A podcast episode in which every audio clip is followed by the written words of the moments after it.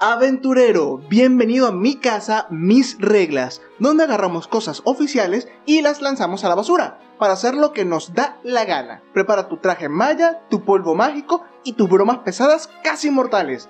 Hoy hablaremos de hadas. Esta semana Wizard of the Coast nos trae por fin más contenido sobre el mundo de las hadas, lo salvaje más allá del resplandor. Como la emoción enciende más nuestra chispa creativa, nos pusimos a pensar qué otras cosas se podrían hacer dentro de este mundo que te plantea el libro. Y surgieron unas cosas bien interesantes. Usando lo que ya sabemos sobre este reino mágico y alocado, les traemos conceptos de campañas que esperamos les sirvan como alternativas refrescantes. Así podrán escoger entre la nueva aventura oficial y las 5 aventuras en el reino de las hadas de Hades de 20. Y entendemos que no toda nuestra audiencia tiene a su disposición este libro, así que estas aventuras que vamos a plantear no dependen del libro directamente, las puedes jugar sin este mismo y si quieres saber más acerca del mundo de las hadas en sí, te recomiendo nuestro video donde lo describimos muy a detalle. Sé un tryhard como nosotros y haz una aventura basado en el libro sin tener el libro. Independientemente de si tienes el libro o no, nosotros lo que queremos en este video es darte la posibilidad de tener alternativas para crear partidas en el mundo de las hadas si tus jugadores quieren sufrir. El libro de Lo salvaje más allá del resplandor te plantea una aventura que sirve como abordaje al reino de las hadas, usando al carnaval del Witchlight como punto de partida. Sin hacer mucho spoiler de la historia, el módulo empieza en cualquier lugar que tengas en tu campaña en donde de pronto llega un circo mágico de la nada. Y bueno, tus jugadores pueden decidir visitar el circo mágico de las hadas y hacer cosas locas como carreras de caracoles gigantes. Luego viene un brujo y te pide rescatar a su archiada patrona de un grupo de brujas locas que la tienen secuestrada en el reino de las hadas. ¿Te refieres a la criatura del Monster Manual o a la clase jugable?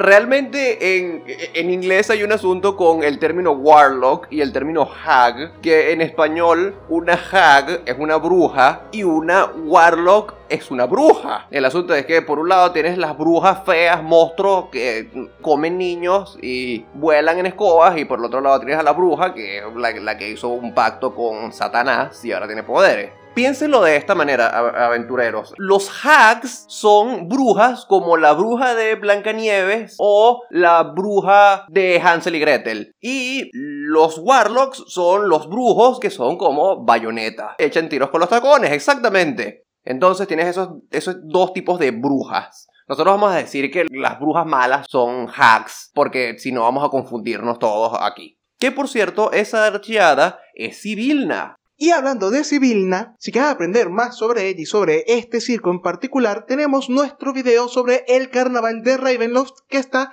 íntimamente ligado con este circo.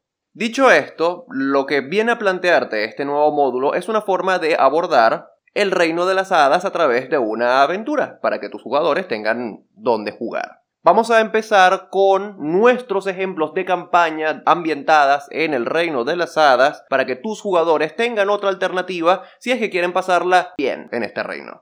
Bueno, mi enfoque va a ser para algo de, llamémoslo nivel bajo, porque si el personaje ya puede tener experiencia del mundo de las hadas, pierde como su encanto. Así que si lo vas a jugar en una campaña que ya lleva tiempo, esto puede ser una buena introducción al mundo de las hadas, o puede ser una forma interesante de introducir el mundo de las hadas antes de hacer como tu aventura en el módulo escrito que mencionamos. Nuestra aventura va a empezar en una taberna, como toda buena aventura. Y en esa aventura los jugadores van a ser contratados por unos nobles para ir de cacería. Ellos dicen que quieren cazar un tipo de ciervo especial que hay en este bosque, pero el bosque está lleno de criaturas adicionales que ellos no saben combatir efectivamente. Así que contratan a los aventureros, se unen con su pequeña caravana de cacería. Eh, van a ser tres nobles y van a ser, llamémoslo, dos o tres como sirvientes y ayudantes, ¿verdad? Y van a ir al bosque a cazar. Esa misma noche van a tener una linda ah, fogata donde se van a conocer, se van a hacer amigos. Uno de los nobles va a mostrar una pequeña daga que tiene que parecer estar hecha de hueso. Y esa daga yo recomiendo que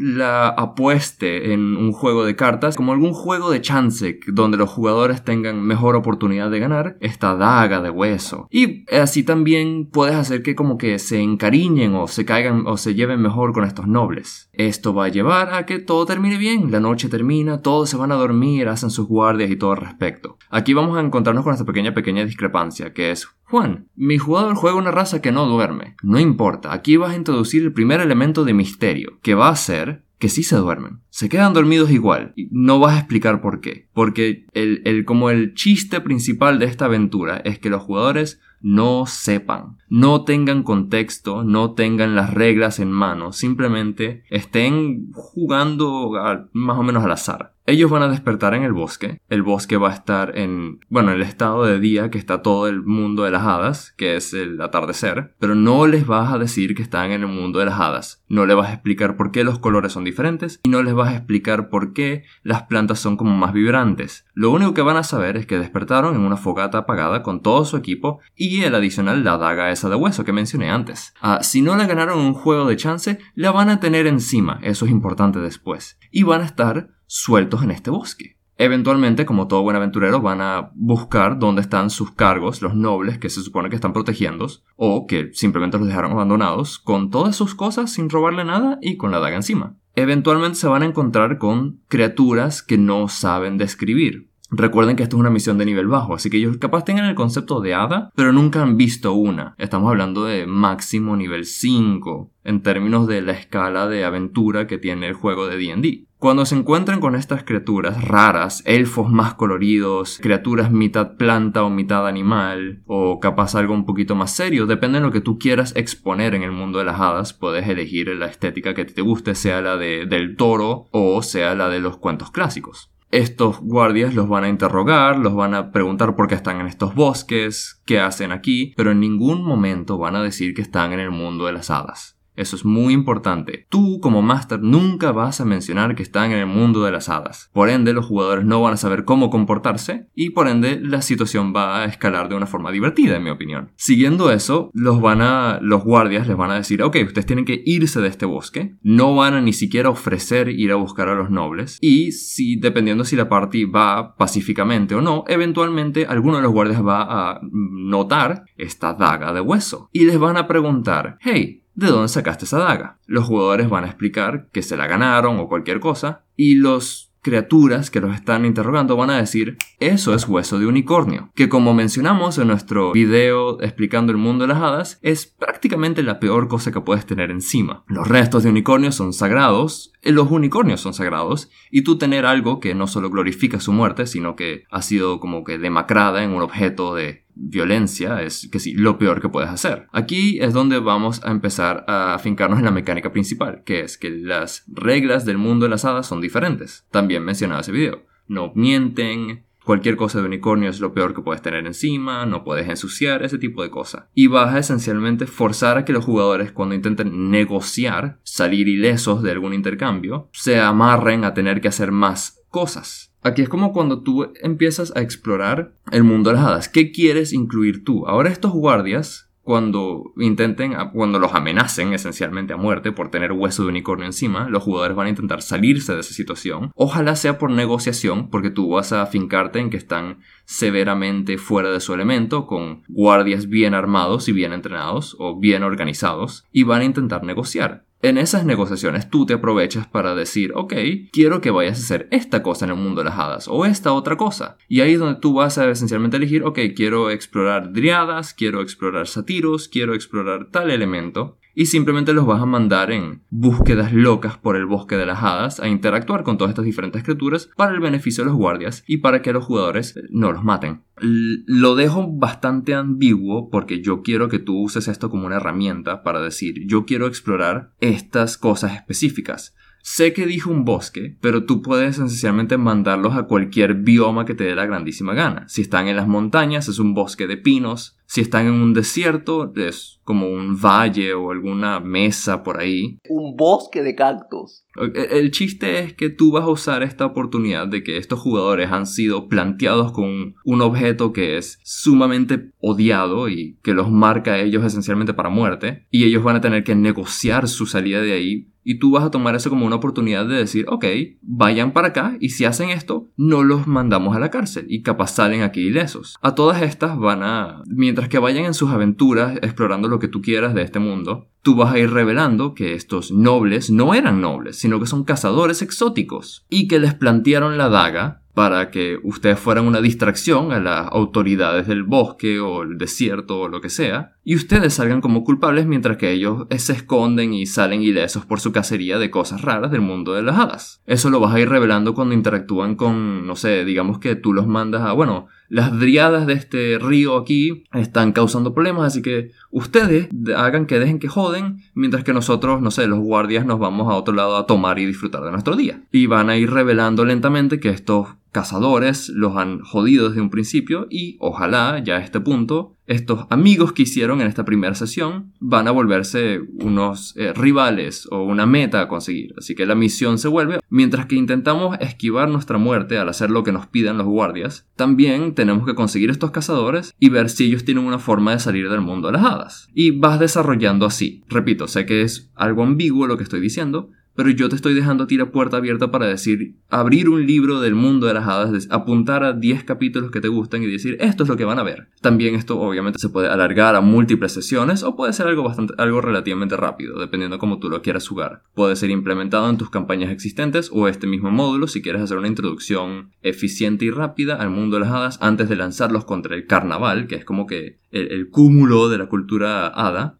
Sí, bueno, de hecho a mí el punto que, que, que, sea una aventura que no esté definida en particular no me parece malo, porque igual lo que te propone el libro de, del Witchlight es más o menos parecido, o sea, a, a pesar de que ahí hay un objetivo claro, de rescatar a Sibilna, lo que tú puedes lanzarle a los jugadores dentro del carnaval o las locaciones que, que, tus jugadores pueden visitar una vez estén en el reino de las hadas son básicamente lo que ellos quieran. Es bastante modular también. Yo definiría que lo que tú estás proponiendo es como modular y lo que estás proponiendo es que estos jugadores lleguen al reino de las hadas, hagan un isekai misterioso en el que simplemente aparecen en un lugar que no entienden cómo funciona y llegan estos guardias a decirles, bueno, este, los vamos a, meter presos o los vamos a, directamente los vamos a matar por tener ese, ese objeto sacrílego encima de ustedes, a menos que nos ayuden a nosotros con nuestras tareas o expíen sus pecados de, tal manera. Y mientras van resolviendo eso, tienen que cazar a los, a los desgraciados que los metieron ahí en primer lugar.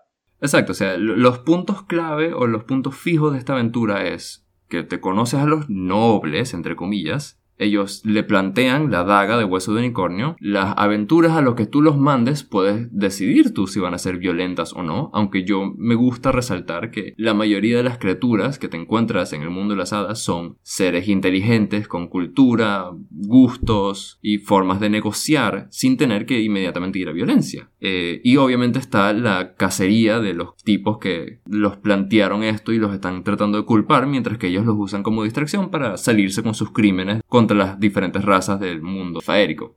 yo quiero hacer una acotación respecto a lo que están planteando. A mí la idea de Juan me gusta mucho porque es un hook que puedes meter en cualquier campaña que estés corriendo, básicamente, mientras sea de niveles relativamente bajos, que es que sí, la gran mayoría de todas las campañas. Y lo que me gusta del aspecto modular de la aventura de Juan es que ya existen libros que están fáciles de acceder en el internet. Un ejemplo sería Tales from the Yawning Portal, que no tengo la más mínima idea cómo se traduce, porque la traducción literal es cuentos del portal que bosteza, y creo que no lo estoy traduciendo bien, que son aventuras autocontenidas. Y puedes agarrar estas aventuras autocontenidas y cambiarles el flavor al flavor del mundo de las hadas, el Witchlight, cambiando algunos NPCs por hadas o por dríadas o por faunos o como quieras, o agarrar de los kits esenciales, cosas por el estilo, que son aventuras bastante contenidas, o agarrar one shots que consigas por ahí y darles tu flavor del mundo de las hadas, siguiendo las reglas del mundo de las hadas, que esa sea como la gimmick interesante del asunto. Y de esa forma tienes aventuras infinitas en el mundo de las hadas. Puedes hacer una campaña que sea lo larga que, te, que, que tú quieras, lo largo que te dé la gana. Incluso puedes llegar al punto que sean aventuras de alto nivel y va a ser viable. Entonces es una idea que me parece bastante buena y práctica en ese aspecto.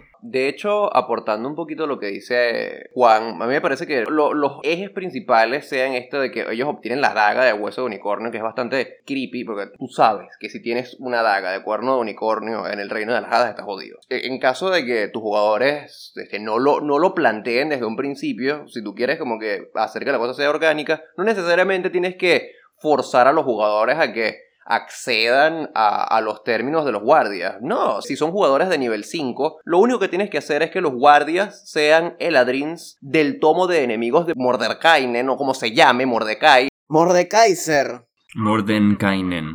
Ese tipo. Entonces haces que sean eladrins como los del tomo del tipo del nombre impronunciable, que son CR10 que en tu vida lo, lo, vas a poder ganar siendo un jugador de nivel 5. Entonces llegan tus jugadores y dicen, ah, no, no queremos hacer lo que ustedes quieran. Y este, y este cuerno de unicornio nos importa tres vergas. Y llegan los guardias, se los enyucan, los meten presos y en algún momento como que, ah, bueno, ¿quieren salir de aquí? Bueno, van a tener que ayudarnos. No, no, no queremos ayudar. Bueno, te quedas preso. Lo importante de recalcar para que esta aventura, digo yo, sea como que más divertida, no solo para el máster, sino para los jugadores, es que en ningún momento, ningún momento digas que están en el mundo de las hadas. Out of game, o sea, fuera del juego o dentro del juego. Las hadas creen que ustedes saben dónde están y no hacen punto en resaltarlo. Y los jugadores no saben dónde coño están. Así que en ningún momento van a pensar, ay, ¿qué es lo que? Porque recuerda, el mundo de las hadas es un reflejo colorido de lo que es el mundo normal. Así que las cosas deberían ser descritas de una forma lo normal suficiente para que los jugadores piensen, ok, todavía estoy en mi mundo. Solo que ahora hay un montón de elfos de colores cómicos amenazándome con, ir, con llevarme preso. Y eso se puede justificar fácilmente diciendo que, bueno, los nobles estos nos llevaron a un sitio exótico y extraño. En realidad no debería sorprenderme que hayan cosas extrañas. Exacto. Si tipo un jugador te le pregunta a un NPC, ajá, ¿y dónde estamos? Simplemente di el, nombre de la región o el bioma, en el bosque, en el bosque tal. O sea, no tienes que decir en ningún momento están en el reino de las hadas a pesar de que les hagan esa pregunta. Hay formas de, de maquillarlo. Es que ni siquiera lo tienes que maquillar. O sea, si, si viene una persona en la calle y te dice, ¿dónde estoy? Tú no le dices, ah, estamos en el planeta Tierra. E, exactamente. Y lo otro, me gusta bastante la idea de Víctor de ponerles un Eladrin de CR10, porque hacer ese combate que sea extremadamente difícil, pero que no sea letal, es una buena forma de decirle a tus jugadores como que capaz estas aventuras no las vas a tener que resolver peleando, sino vas a tener que pensar y dialogar un poquito. Tengo varias cositas que decir, porque a mí me gusta en general esta cosa así, que te da una gran diversidad de cosas que puedes hacer, que le puedes añadir, que le puedes modificar para darle un poco de personalización a la aventura que quieras jugar, pero al mismo tiempo que te da más libertades, usualmente hay algunos, digamos, huecos, agujeros que uno tiene que saber rellenar para no decir, bueno, porque sí. Por ejemplo, esto de la daga, tus jugadores pueden ser idiotas y simplemente, ay, agarro la daga, la tiro por allí, no se me olvidó, qué sé yo. Dices, ay, la daga está contigo, apareció mágicamente en tu bolso, no sabías que la tenía. Eso puede ser así. Pero digamos que tus jugadores, incluso con que no se los diga, eh, revisan sus cosas aleatoriamente porque puede pasar yo soy una de esas personas paranoicas que cuando escribo algo yo pienso que mis jugadores saben el plot antes de que yo lo escriba, así que yo lo cambiaría por algo que no fuese tan sospechoso no sé, tal vez algún tipo de identificación que le dieron, o sea, como una chapa de hueso, digamos, que sirva para algo, alguna cosa, y que por ende los jugadores no quieran deshacerse de ella. Y otra cosita es lo de los guardias. Esto de que no, que sean sí, que se los puedan enyucar, que sean CR10, no sé, a mí, yo soy de esas personas que si un jugador quiere luchar con un guardia, el guardia no debería estar tan yuk. Porque está bien, tú puedes matar al guardia, pero los guardias se comunican y te vas a ir hundiendo poco a poco más y más hasta que llegue un punto en el que sí, ya no vas a poder salir luchando y probablemente te maten por pendejo. Nosotros estábamos sugiriendo esto porque esos son los stats de un Eladrin que salen en el libro. Entonces, es como que los Eladrin son muy fuertes, especialmente los Eladrin nativos del Feywild. No es como que estamos sugiriendo lanzar un monstruo CR10 así solo por el enyucamiento y el arte de enyucar, no, sino porque son los stats del Eladrin del libro. Pero lo que tú planteas, de hecho, puede ser una buena forma de llevarlo si tu party es level 5, level 6, que contra un solo enemigo CR10, dependiendo de la composición de la party y qué tan estrategias sean, es realista que le ganen, es una buena forma de llenar de llevar esa alternativa. La, forma que yo diseñé este one shot, por así decirlo. Para términos de lo de la daga de hueso, Luis tiene total razón, puede ser cualquier objeto. Lo importante es que se sepa que A, los cazadores, pretendiendo ser nobles desde un principio, iban a plantearte la daga o el objeto de hueso de unicornio, porque es que sí, la forma más fácil de hacer que las autoridades inmediatamente todas convergen en ti, porque es sacrilegio absoluto tenerlo. Puede ser cualquier objeto, como dice Luis. Lo importante es que los cazadores te dejen que tú ganes el objeto en algún juego de chat así es como que, oh sí, este es mi premio, yo lo merezco tener encima hasta que te aparece la autoridad y te caiga encima por tenerlo, o simplemente si no ganan, te lo plantean y cuando despiertas a revisar que ellos desaparecieron y las cosas no te las robaron, la consigues entre ellas. En términos de la raza de los guardias, yo personalmente la dejé ambigua, porque como esto puede tomar lugar en cualquier parte del Feywild, del mundo de las hadas, Puede ser un grupo de eh, los goblins, estos locos que solo quieren hacer esto como trabajo de mercenarios, pueden ser Fomorians que te consiguen, están que está cerca que sigue una salida a la infraoscuridad, o puede ser cualquier tipo de raza que tú quieras explorar. Lo importante es que tú decidas antes de hacer esta aventura, yo quiero ver esta parte, yo quiero ver esta parte, yo quiero que mis jugadores conozcan esta parte, y voy a armar este one shot de una forma que yo pueda exponerlos de una forma interesante. Otra cosa que quiero resaltar es el roleplay de las criaturas que están en este mundo. Recuerda que los buenos vecinos primero, nunca mienten porque son incapaces y ellos no esperan que tú mientas. Así que cuando el jugador esté tratando de negociar, un, jugador promedio, estoy yo abusando de la nomenclatura y diciendo que va a ser un jugador de menor común denominador, va a intentar eh, negociar a punta de mentiras o va a intentar como salirse con las suyas sin tener que amarrarse a nada. Así que cuando mientan, si es que mienten, es lo peor que puedes hacer en una, situación social. Es como cuestión de simplemente decir, yo quiero hacerte un tour por estas criaturas que hay aquí y la situación está en contra de ti porque tú mismo estás mintiendo, porque tú mismo estás defendiendo porque tienes una daga de hueso de unicornio, porque los jugadores no saben cómo son las reglas de este mundo. Y el no saber cómo son las reglas es como el, el punto que tienes que retener de esta exposición, en mi opinión. Lo de que ellos no saben que está en el Feywild, yo en lo personal soy un poco paranoico con este tipo de cosas, tipo, si yo estoy en una partida, salgo de un descanso largo, más aún, si soy un elfo y me duermo, y despierto en, otro lugar, aunque sea por más mínimo diferencia que sea. Yo, en primer lugar, puedo pensar lo más paranoico es que alguien me metió en, en, alguna ilusión y bueno, trato de averiguar si es una ilusión o no. Y luego averiguar bien en dónde estoy. Si me dicen, no, eh, hay esta diferencia con lo que había antes. Es como que, y esa es la única diferencia. Te voy a andar preguntando siempre, esa es la única diferencia. No, también esta es. Y, y es como que nos movieron a otro lugar. Y tirar roleos de historia, tipo para ver como que, ¿alguna vez he escuchado algo como esto? tal vez viene y te dice, ay, estás en el Feywild. Mm, ese tipo de cositas Sí, la, desorientación original puede ser reducida, obviamente. No, les voy a quitar eso a los jugadores. Pero yo creo que esos primeros momentos deberían estar llenos de la pregunta ¿dónde estoy? y cómo funcionan las cosas. Porque así es que los jugadores se van a enterrar a sí mismos en tener que ir a la aventura. Yo lo que creo que, que la parte importante de esta aventura va a ser el roleplaying de dónde estamos, cuáles son las reglas de este mundo, cómo vamos a decir las cosas, cómo vamos a hablar con esta gente para no meter la pata y tratar de ir descubriendo todo eso. O sea, siento que tú quieres enfocar esto en una partida más hacia el aspecto de roleplaying.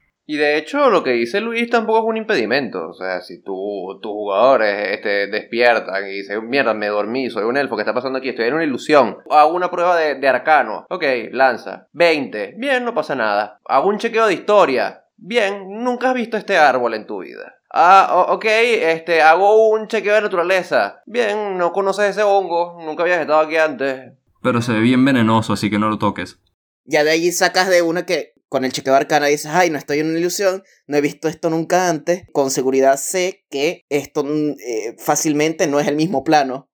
No, lo que yo pienso es que me drogaron y me llevaron a un sitio. O sea, yo en mi vida voy a llegar como primera conclusión, cambié de plano. Por eso yo digo que es cuestión de que sea nivel bajo, porque la falta de contexto extradimensional ayuda al, a como lo que se busca con esta misión. Por eso es que digo que sean de nivel 1 a 5. Es que claro, eso depende de cuál era el contexto de tu campaña original. Si tu campaña original es una campaña donde ya todo el mundo eh, sabe que las hadas existen, interactuado con las hadas, los Eladrin están echando cuentos del mundo del Feywild, es como que ahí mantener el misterio va a ser difícil. Pero si tu partida original era una cosa groundeada en un solo plano donde las cuestiones interplanares no son conocimiento común, especialmente por una partida de niveles bajos, llegar a la conclusión de que están en el Feywild va a ser bastante, bastante difícil que la hagan sin hacer una cantidad insorcia de meta. Lo primero que va a pensar es, esto es un bosque raro y exótico. Me recuerdo burdo Venezuela por, por la parte en la que te encaletan las cosas. ¿Aún estás hambriento de aventuras en el reino de las hadas? Mira nuestro próximo módulo Homebrew ambientado en el Feywild. Ares de 20 piensa las partidas y tú las juegas. Nos vemos en el siguiente video.